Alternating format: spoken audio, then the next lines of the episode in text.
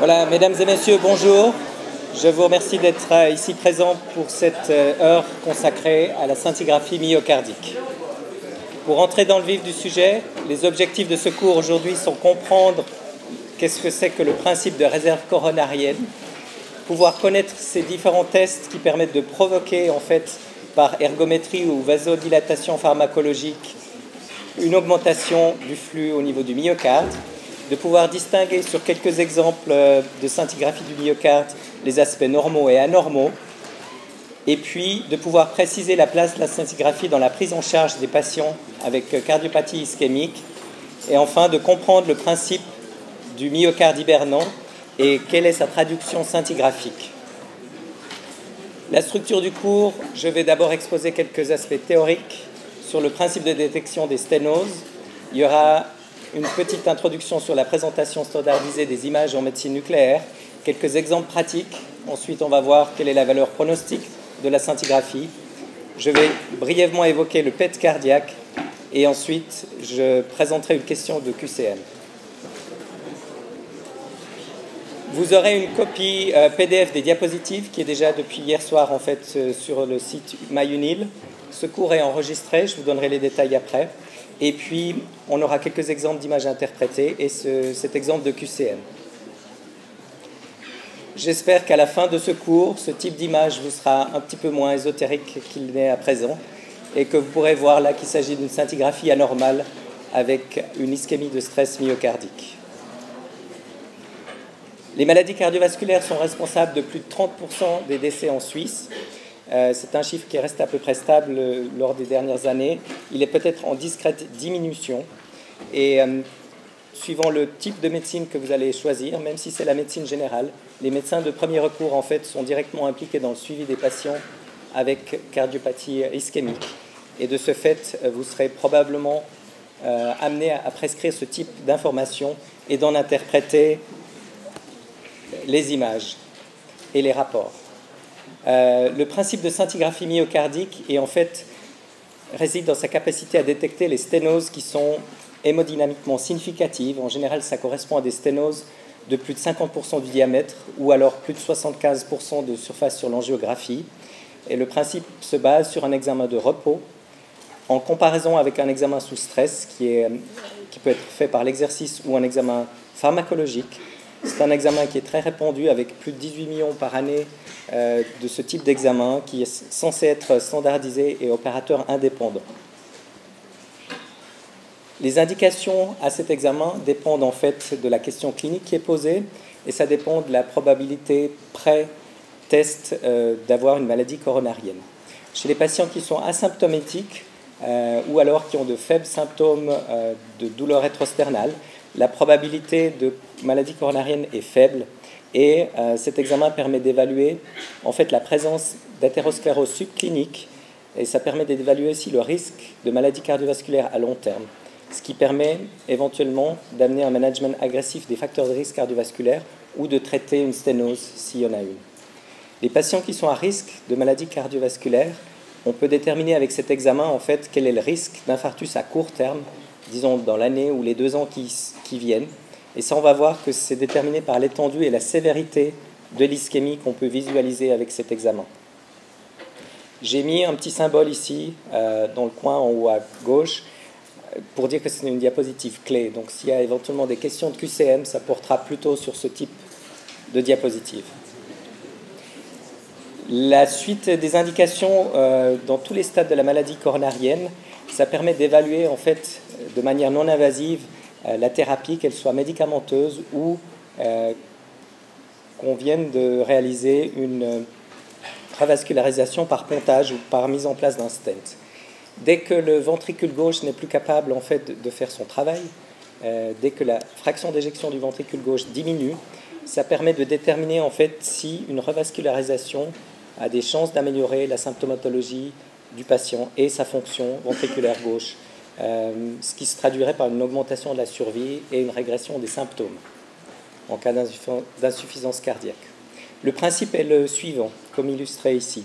Euh, on réalise en fait un examen qui permet d'augmenter euh, le flux au niveau du myocarde ainsi qu'au niveau des artères coronaires.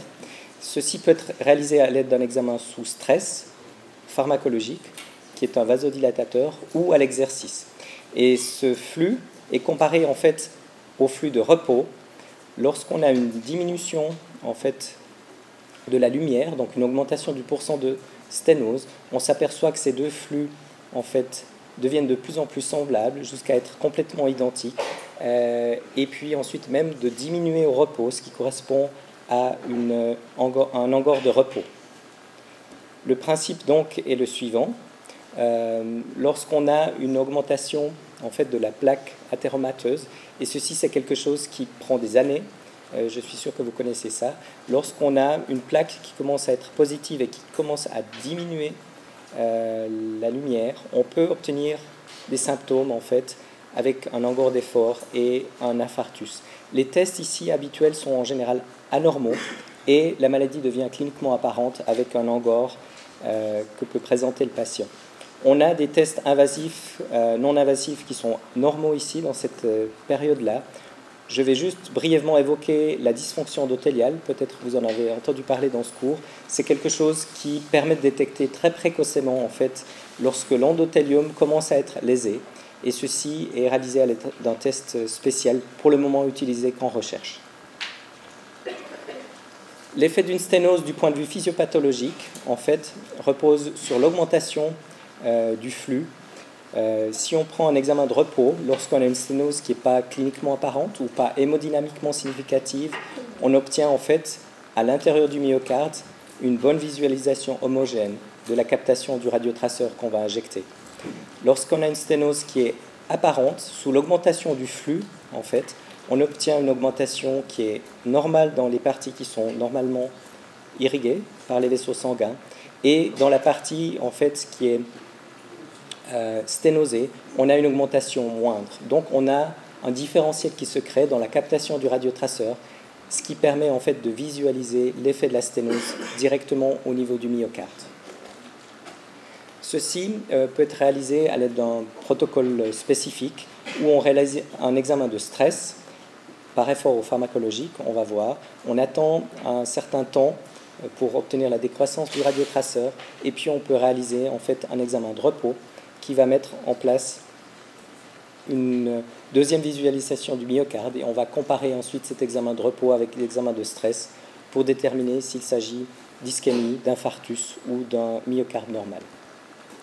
En fait, euh, les tests de provocation Lorsque je parle d'exercice, ça peut être un exercice sur tapis roulant, une bicyclette ergométrique. Lorsqu'on parle de stress pharmacologique, lorsque les patients ne sont pas aptes à effectuer un effort suffisant, euh, c'est un stress pharmacologique avec des vasodilatateurs qui provoquent une augmentation du flux au niveau de la plupart des vaisseaux et euh, le test en fait de fonction endothéliale qui peut se faire à l'aide d'un test au froid où on plonge la main euh, du patient dans l'eau pendant deux minutes, dans de l'eau glacée. C'est quelque chose qui fait assez mal, mais qui permet de démasquer en fait éventuellement une anomalie déjà présente sans avoir de sténose au niveau des artères coronaires. L'exercice ergométrique, pour qu'il soit significatif, on considère que 85% de la fréquence cardiaque maximale théorique pour l'âge doit être atteint, ce qui correspond à 220 mois l'âge. Il y a certaines contre-indications euh, tout ce qui est sténose aortique, anévrisme euh, de l'aorte abdominale, ou les euh, blocs de branche gauche spécifiquement, qui peuvent créer des phénomènes d'hypoperfusion septale et nous faire croire qu'il y a une diminution à ce niveau-là. Ceci est juste dû à une contraction qui est retardée et un apport du radiotraceur qui se fait pendant la période télé diastolique plutôt que télésystolique et lorsqu'on augmente en fait la, fréquence cardiaque, euh, cette période se raccourcit, ce qui peut, dans le bloc de branche gauche, amener ces phénomènes d'hypoperfusion qui sont en fait purement des artefacts. Lorsque le patient a un pacemaker, ça peut provoquer le même genre de phénomène. Les vasodilatateurs, si vous avez déjà vu ces produits en pharmacologie, euh, notamment le dipyradamol, qui est un ancien potenseur, euh, a une demi-vie de 30 minutes et lui travaille au niveau de l'inhibition de la recaptation et de la déamination de l'adénosine, euh, ce qui provoque en fait une vasodilatation. L'adénosine a une période beaucoup plus courte et lui agit directement sur les récepteurs à l'adénosine. on aimerait qu'il agisse en principe sur le A2A, ce qui provoque une vasodilatation coronarienne plus périphérique. Et il agit malheureusement un petit peu au niveau des récepteurs A2B, ce qui peut provoquer des bronchospasmes, et des récepteurs A1, ce qui peut provoquer des blocs AV, ce qui nous conduit en fait à exclure les patients qui ont un, asthme, un bloc AV du deuxième ou troisième degré. Et notamment, on doit aussi retenir euh, la consommation de café ou de thé, de tout ce qui est base xanthine, au moins 12 heures auparavant. Ceci, en fait, étant l'antidote, si vous voulez, de l'adénosine. Quelqu'un qui aurait bu un café et euh, reçoit de l'adénosine aura une réponse moindre, voire quasi nulle, à ces euh, vasodilatateurs. Lorsque le patient est par exemple asthmatique, on peut augmenter aussi, euh, on peut faire un stress pharmacologique à l'aide de catécholamine de synthèse, ce qui provoque en fait une stimulation directe des récepteurs bêta 1 avec augmentation qui est dose dépendante de la fréquence cardiaque et de la tension artérielle et de la contractilité, ce qui provoque aussi une augmentation du flux coronarien euh, régional. Lorsque ce n'est pas suffisant, on peut augmenter encore la fréquence cardiaque en donnant un petit peu d'atropine. Euh, il y a cependant des, contre-indications qui sont les mêmes que le stress physiologique. Il est recommandé en fait de combiner euh, un exercice avec le stress pharmacologique. Ceci, c'est pour redistribuer la circulation sanguine. Vous savez que durant l'effort, il y a une redistribution avec moins de sang euh, qui va en direction du, tube digestif. Euh, ceci en fait permet de diminuer les effets secondaires euh, du patient et augmente la qualité des images. Quelles sont les performances diagnostiques en fait de ces différents types de stress, que ce soit l'exercice, l'adénosine, le dipyridamol ou la doputamine? En fait, ce qu'il faut retenir là, c'est juste qu'elles sont similaires et on peut obtenir une détection qui est aussi bonne avec euh, chacun de ces euh, stress. Les radiopharmaceutiques, euh, on en a trois en fait classés en deux types. on peut les, classer au niveau du radiotraceur avec un radiotraceur simple qui est connu depuis les années 70, qui est le thallium, qui est considéré un analogue du potassium. Les deux autres étant des radiotraceurs basés sur le technétium, qui sont un peu plus avantagés du point de vue imagerie, du point de vue dose aux patients aussi, et qui sont plus modernes. Le principe euh, de captation de ces radiotraceurs, pour ce qui est du thallium, comme c'est un analogue du potassium, on a en fait une entrée dans la cellule qui se fait par la pompe NAK-ATPase, avec une entrée dans les cellules qui permettent et qui ont une NAK-ATPase qui est fonctionnelle. Donc euh, toutes les cellules qui fonctionnent bien. Les cellules qui sont mortes, c'est clair qu'on n'a pas d'entrée euh, du thallium à l'intérieur de la cellule. Et les cellules qui sont ischémiques et qui reçoivent moins euh, de thallium, en fait, ont aussi une captation moindre. Les deux autres euh, radiotraceurs, en fait, qui sont les plus modernes, eux ont une captation directement au niveau des mitochondries par un mécanisme qu'on ne connaît pas encore très bien, mais ça nous fait une imagerie de la densité des mitochondries à l'intérieur du myocarde en fait, on a une captation qui est purement active avec le thallium et les passives avec les traceurs techniciers. Euh, l'extraction un petit peu meilleure pour le thallium. On peut avoir un phénomène de redistribution, ce qui peut nous permettre de mettre en place et de pouvoir visualiser du myocarde hibernant. J'y reviendrai tout à l'heure. La clairance est différente entre ces deux types de radiotraceurs, et les rénales pour le thallium et les hépatobiliaires pour les deux autres. La dose effective Ici, je vous présente euh, des millisieverts. Je ne sais pas si vous êtes familier avec ceci. Euh, on a une dose qui est extrêmement élevée, 20 millisieverts. Ça correspond à peu près à 5 fois la dose qu'on reçoit habituellement chaque année. Chacun d'entre vous reçoit une dose due à la radioactivité ambiante et les plus faibles pour les traceurs techniciens. En fait, on voit ici euh, les traceurs en fait, au niveau du thallium possède une demi-vie très longue, ce qui nous empêche de mettre beaucoup de radiotraceurs à cause de la dose que ça provoquerait. Ça donne des images ici que vous pouvez voir qui sont beaucoup plus bruitées, alors que le technétium a une demi-vie de 6 heures et nous donne des images qui, qui sont d'une meilleure qualité, avec ici un myocarde qui est bien mieux visible. On voit aussi la différence d'élimination ici avec visualisation en fait au niveau du foie qui correspond à l'excrétion de ce radiotraceur et au niveau des intestins, alors qu'ici on voit faiblement en fait les reins et on ne voit pas de captation digestive. Juste pour revenir sur la radioactivité, la dose effective corps par la scintigraphie cardiaque correspond à peu près à celle d'un scanner CT au niveau de l'abdomen. Et euh, la dose reçue avec un PET cardiaque est euh, inférieure à ce qu'on reçoit annuellement. Chacun d'entre nous reçoit 3 à 4 millisieverts ici en Suisse. Ça peut être plus élevé si vous faites plus de vols transatlantiques. Euh, vous voyez ici qu'on peut détecter l'effet en fait sur notre corps d'un vol de Genève, New York aller-retour la radiographie des poumons étant une dose extrêmement faible. Ceci, euh, ce sont des doses qui amènent un risque, mais qui est tout à fait acceptable pour le patient. En scintigraphie myocardique, on a une présentation anatomique euh, des images qui est en fait régularisée. Et on représente actuellement en trois types d'images. On a une première coupe qui est la coupe petit axe, comme vous pouvez voir ici c'est euh, le myocarde qui est coupé en fait selon des coupes qui passent par son axe euh, le plus long. Euh, ça, correspond à peu près à des tranches de salami, si vous voulez. Et on a deux autres coupes, qui est la coupe long axe vertical, avec des coupes verticales ici, le long du cœur. On voit ici la traduction scintigraphique ainsi que la traduction morphologique par IRM ou la traduction ici anatomique. Ensuite, on a aussi la coupe long axe horizontal, euh, ce qui correspond ici en fait à des plans, un myocarde coupé selon des plans horizontaux.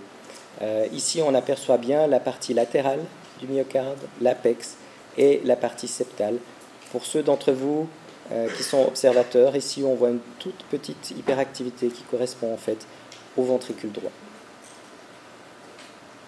On a un affichage standard avec ces coupes euh, ici représenté petit axe, long axe vertical et long axe horizontal. C'est peut-être plus simple avec les ordinateurs modernes de les représenter en trois dimensions. Euh, c'est peut-être aussi plus simple pour vous de les lire, mais il n'y a vraiment pas de difficulté de pouvoir euh, retrouver où les, pardon, où les hypoactivités ou ischémies se trouvent en fait. Pour faciliter un petit peu le codage, on peut représenter euh, tout le myocarde de façon déroulée comme une cartographie et on peut découper ceci en 17, 20 ou 25 segments. Ce n'est pas important le nombre de segments, mais ça permet en fait de faciliter la comparaison entre le stress et le repos euh, lorsqu'on regarde et on attribue en fait à chacun de ces petits segments un chiffre. La distribution des artères au niveau du myocarde est assez bien définie. Euh, comme vous le savez, la paroi latérale correspond à la circonflexe. L'IVA fait une bonne partie de la paroi antérieure et du septum, alors que la coronaire droite fait la partie inférieure ici euh, du myocarde. Ceci en fait permet de retrouver quelle partie du myocarde peut être affectée et on a euh, des distributions standards pour déterminer en fait d'où peut provenir l'hypoactivité ou l'ischémie constatée on s'aperçoit ici qu'on peut faire ce découpage avec une plus grande partie en fait ici euh, entre 9h et 13h si vous voulez qui correspond à l'IVA, entre 14h et 16h à la circonflexe et, entre 17h et 20h pour la coronaire droite. Pour l'interprétation de la scintigraphie myocardique, on peut donner à chacun de ces petits segments un score de perfusion sur 5 points avec une perfusion qui serait normale, euh, équivoque, modéré, sévère ou une absence de perfusion. Ceci, si on additionne chaque valeur de ces petits segments, on obtient un score en fait qui s'appelle le score de stress.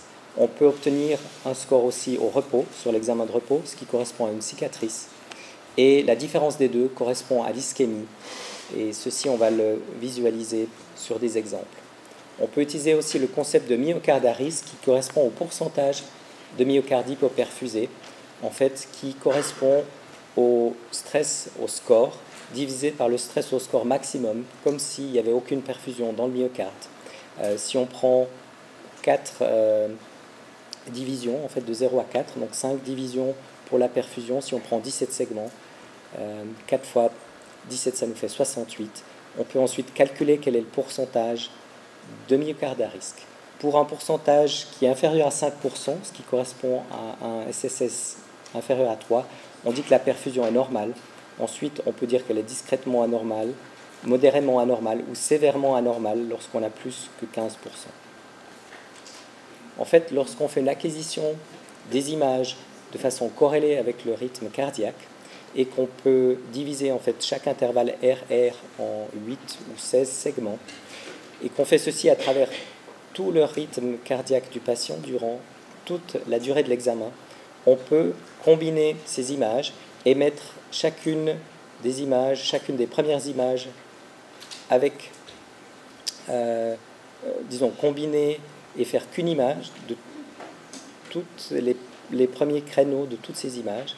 Et ensuite, on peut faire la même chose avec le deuxième, troisième, ainsi de etc. jusqu'au huitième, ce qui permet en fait de mesurer le mouvement du myocarde et de calculer les volumes télédiastoliques et euh, télésystoliques, ainsi que de calculer la fraction d'éjection. Je vais vous montrer ça dans un exemple. Euh, ici, comme on l'a vu, on a la représentation qui est en fait petit axe, et on voit un examen de repos euh, ici, avec un examen de stress sur la première ligne. Ce qu'on fait, c'est qu'on compare ceci à l'image habituelle, l'image habituelle étant une image ici en cercle, on s'aperçoit qu'il manque une partie du myocarde. Ceci correspond en fait à un défaut de perfusion qui est visible au stress et au repos, qui euh, apparemment n'a pas de modification entre ces deux examens et qui correspond donc à une cicatrice d'infarctus qu'on peut visualiser ici euh, au niveau de la représentation ou en cartographie polaire ou en trois dimensions avec un défaut photopénique correspondant à un infarctus au niveau de la cornère droite. Si on fait l'acquisition par rapport euh, au rythme cardiaque et synchronisé, on peut obtenir ici la visualisation. On voit que le myocarde est fonctionnel dans la partie qui est perfusée. On voit qu'il y a une absence de mouvement ici euh, au niveau de la paroi qui est hypoperfusée. Lorsqu'on calcule les indices euh, de fraction d'éjection, on voit qu'elle est de 46% au repos et 43% au stress. On voit qu'elle est inférieure à la norme en fait, euh, qui est de 50% euh, pour un, homme, 55% pour une femme. Et on s'aperçoit que cette partie-là, donc, n'est pas fonctionnelle. On peut représenter aussi ceci de façon tridimensionnelle, où on voit ici une bonne excursion du myocarde dans la partie antérieure et dans la partie septale et latérale, et une absence de mouvement ici dans la partie inférieure qui est lésée par l'infarctus. Lorsqu'on prend par exemple un autre examen ici, on s'aperçoit en fait euh, qu'il nous manque encore une plus grande partie euh, du myocarde ici. Et en fait, on a euh, un défaut qui est photopénique qui est assez étendu. Ici, cette patiente ne vit en fait que avec sa circonflexe, son artère circonflexe, avec une très faible captation visualisée ici, un infarctus du myocarde qui est étendu, avec vraiment une nécrose apicale et une forte diminution ici de la perfusion au niveau du territoire de l'IVA et de la coronaire droite. En fait, on peut représenter de façon générique, ou si on a un CTD coronaire, on peut le représenter avec les vraies artères du patient, et voir en fait ici que les artères lésées correspondent à l'IVA et à, l'artère coronaire droite. L'artère circonflexe, elle, irriguant de façon normale au stress et au repos, la seule partie fonctionnelle du myocarde. On s'aperçoit ici que la partie très nécrosée au niveau de l'apex euh, fait même un, mouvement contraire, en fait, euh, provoque ce qu'on appelle un anévrisme, avec plutôt un comportement comme un ballon. lorsque la partie fonctionnelle du myocarde se contracte, cette partie qui est vraiment une cicatrice d'infarctus s'étend et un, un mouvement donc asynchrone par rapport au reste du myocarde en fait, on s'aperçoit que chez cette patiente, euh, l'artère circonflexe que vous voyez ici n'est euh, pas indemne de lésion, mais est quand même bien mieux vascularisée que l'IVA, avec ici une lésion sévère au départ de l'IVA. Et puis on s'aperçoit ici d'une artère coronaire droite qui est vraiment très très lésée, totalement sténosée, avec une toute petite collatérale qui permet quand même d'irriguer une certaine partie du myocarde. Je vous montre un troisième exemple, en fait, qui correspond ici à un défaut photopénique plutôt dans la partie inférieure euh, du myocarde, avec un examen de repos qui est tout à fait normal, des différences des euh, scores de stress de 19 euh, et un score de repos de 0, ce qui fait une différence de score de 19. On voit ici qu'il y a en fait une forte diminution de la perfusion au niveau inférieur. Et ceci, je suis sûr que j'ai pas de peine pour vous convaincre en fait qu'il s'agit d'une ischémie de stress au niveau de l'artère coronaire droite, avec une absence de mouvement en fait euh, dans ce territoire-là. Les différentes indications à la scintigraphie, euh, encore une fois, lorsqu'on veut définir le diagnostic d'ischémie myocardique, euh, ceci peut se faire chez des patients symptomatiques, mais il ne faut pas oublier en fait une certaine partie des patients diabétiques peuvent être totalement asymptomatiques et quand même présenter une ischémie silencieuse. À peu près 20% des diabétiques. Et lorsqu'on a un diabétique qui est nouvellement diagnostiqué en fait, on peut euh, visualiser euh, et on a intérêt à faire une fois un examen de la perfusion myocardique pour visualiser cette ischémie silencieuse. Ceci permet en fait d'évaluer le pronostic d'une cardiomyopathie ischémique connue ou d'évaluer l'efficacité des traitements, on l'a vu, qu'ils soient médicamenteux ou de revascularisation.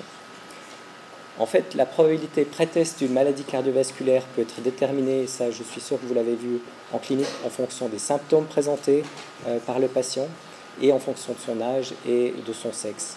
On sait que chez des gens qui présentent des douleurs atypiques, la probabilité est plus faible, les gens qui présentent des douleurs typiques, la probabilité est plus élevée. Elle est plus élevée en général chez les hommes que chez les femmes. Elle est aussi plus élevée lorsque l'âge augmente. En fait, la scintigraphie myocardique est un examen qui s'applique dans des probabilités pré-test qui sont intermédiaires.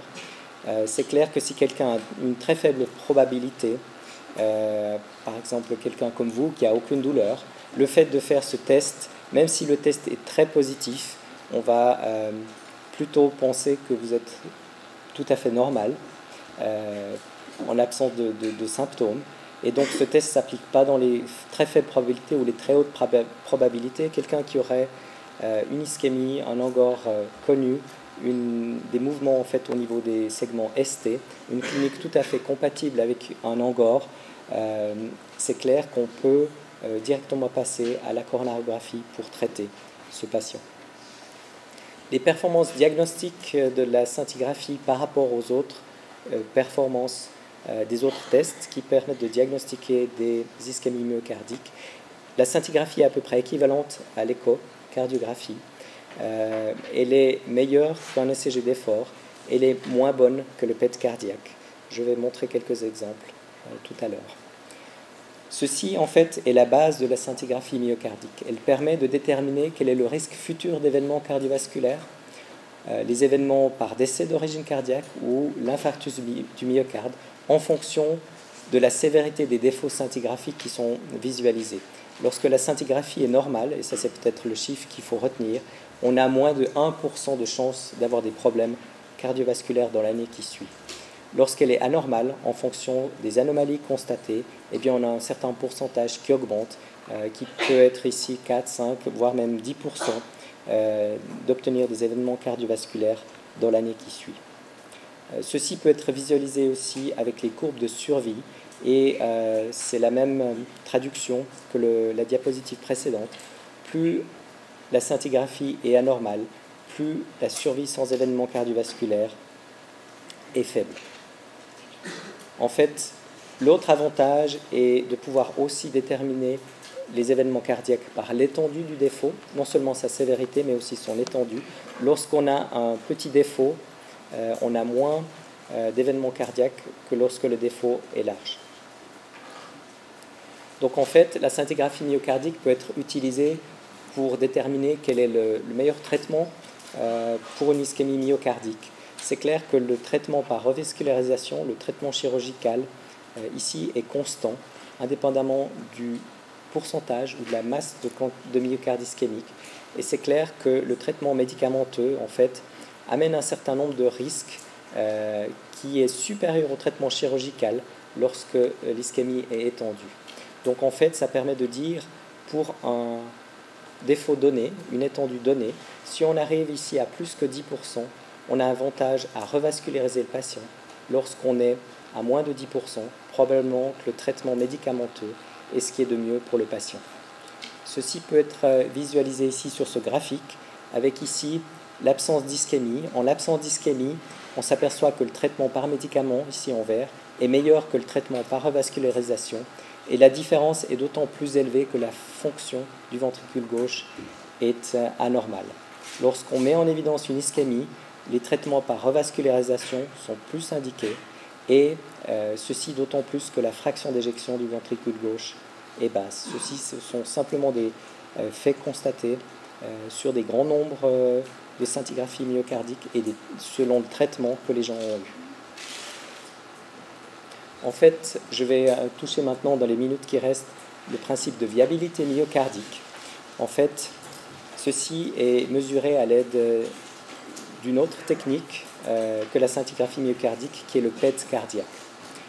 Vous savez en fait que le métabolisme myocardique, sous des conditions normales, on a une oxydation des acides gras ou du glucose lorsqu'on commence à avoir une diminution de l'apport en oxygène, on a une diminution de l'oxydation des acides gras et une augmentation du métabolisme en fait euh, anaérobique. Ceci peut être visualisé à l'aide d'un radiotraceur que nous utilisons beaucoup en oncologie, mais qui peut être aussi utilisé pour le cœur, qui est le fluorodéoxyglucose, qui est un, analogue complet en fait du glucose à la différence près et qu'il entre dans la cellule, qu'il euh, euh, à la première partie euh, du cycle de Krebs avec euh, l'exokinase. Et ensuite, une fois qu'il est phosphorylé, en fait, il ne peut plus continuer dans le cycle de Krebs et s'accumule au niveau de la cellule. Donc, c'est un marqueur en fait de myocarde ischémique, mais qui serait encore viable. Lorsqu'on n'a pas d'accumulation, c'est clair qu'il s'agit d'un infarctus. Donc ça, c'est la partie qui est radioactive et qui nous permet de visualiser ceci. En fait, on est obligé de donner 50 grammes de glucose au patient avant pour pouvoir pousser le cœur à consommer du glucose parce qu'en euh, métabolisme normal, lorsque les gens sont à jeun, on a plutôt une consommation des acides gras. Donc après ingestion de 50 grammes de glucose, on peut réaliser cet examen qui euh, permet de mettre en évidence trois types en fait d'imagerie scintigraphique entre la perfusion, qui est l'examen en fait que nous venons de voir avec la scintigraphie myocardique, et le métabolisme. Lorsqu'on a des images qui sont tout à fait similaires, euh, lorsque la perfusion est diminuée aux mêmes endroits que le métabolisme, on appelle ceci un match. Il s'agit d'un aspect cicatriciel. Lorsqu'on a en fait le contraire, lorsqu'on a une diminution de la perfusion et comme je vous ai indiqué une augmentation euh, du métabolisme anaérobique, ceci traduit par une augmentation en fait de la captation du fluorodexyglucose et on a un aspect de mismatch qui signe en fait la présence de euh, myocarde viable. Ce myocarde viable, aussi appelé myocarde hibernant, en fait, euh, on sait que si il est présent dans plus de 20 à 30% du myocarde, ici on peut revasculariser ce myocarde qui ne reçoit pas assez d'oxygène pour faire son, travail, on a une récupération fonctionnelle symptomatologique qui est envisageable. Euh, je vous montre ici un exemple avec la patiente, en fait, ici, qui avait sa forte diminution au niveau des territoires inférieurs et euh, antéroseptales. On s'aperçoit que quand on lui fait l'examen de métabolisme, ici avec le fluorodéoxyglucose, on voit qu'il y a une captation ici qui est normale au niveau du myocarde qui est lésé. Cette patiente, ici, avec son myocarde non fonctionnel, qui ne participe pas vraiment euh, au travail du cœur peut récupérer en fait une certaine partie de son cœur et une certaine fonctionnalité si elle est revascularisée.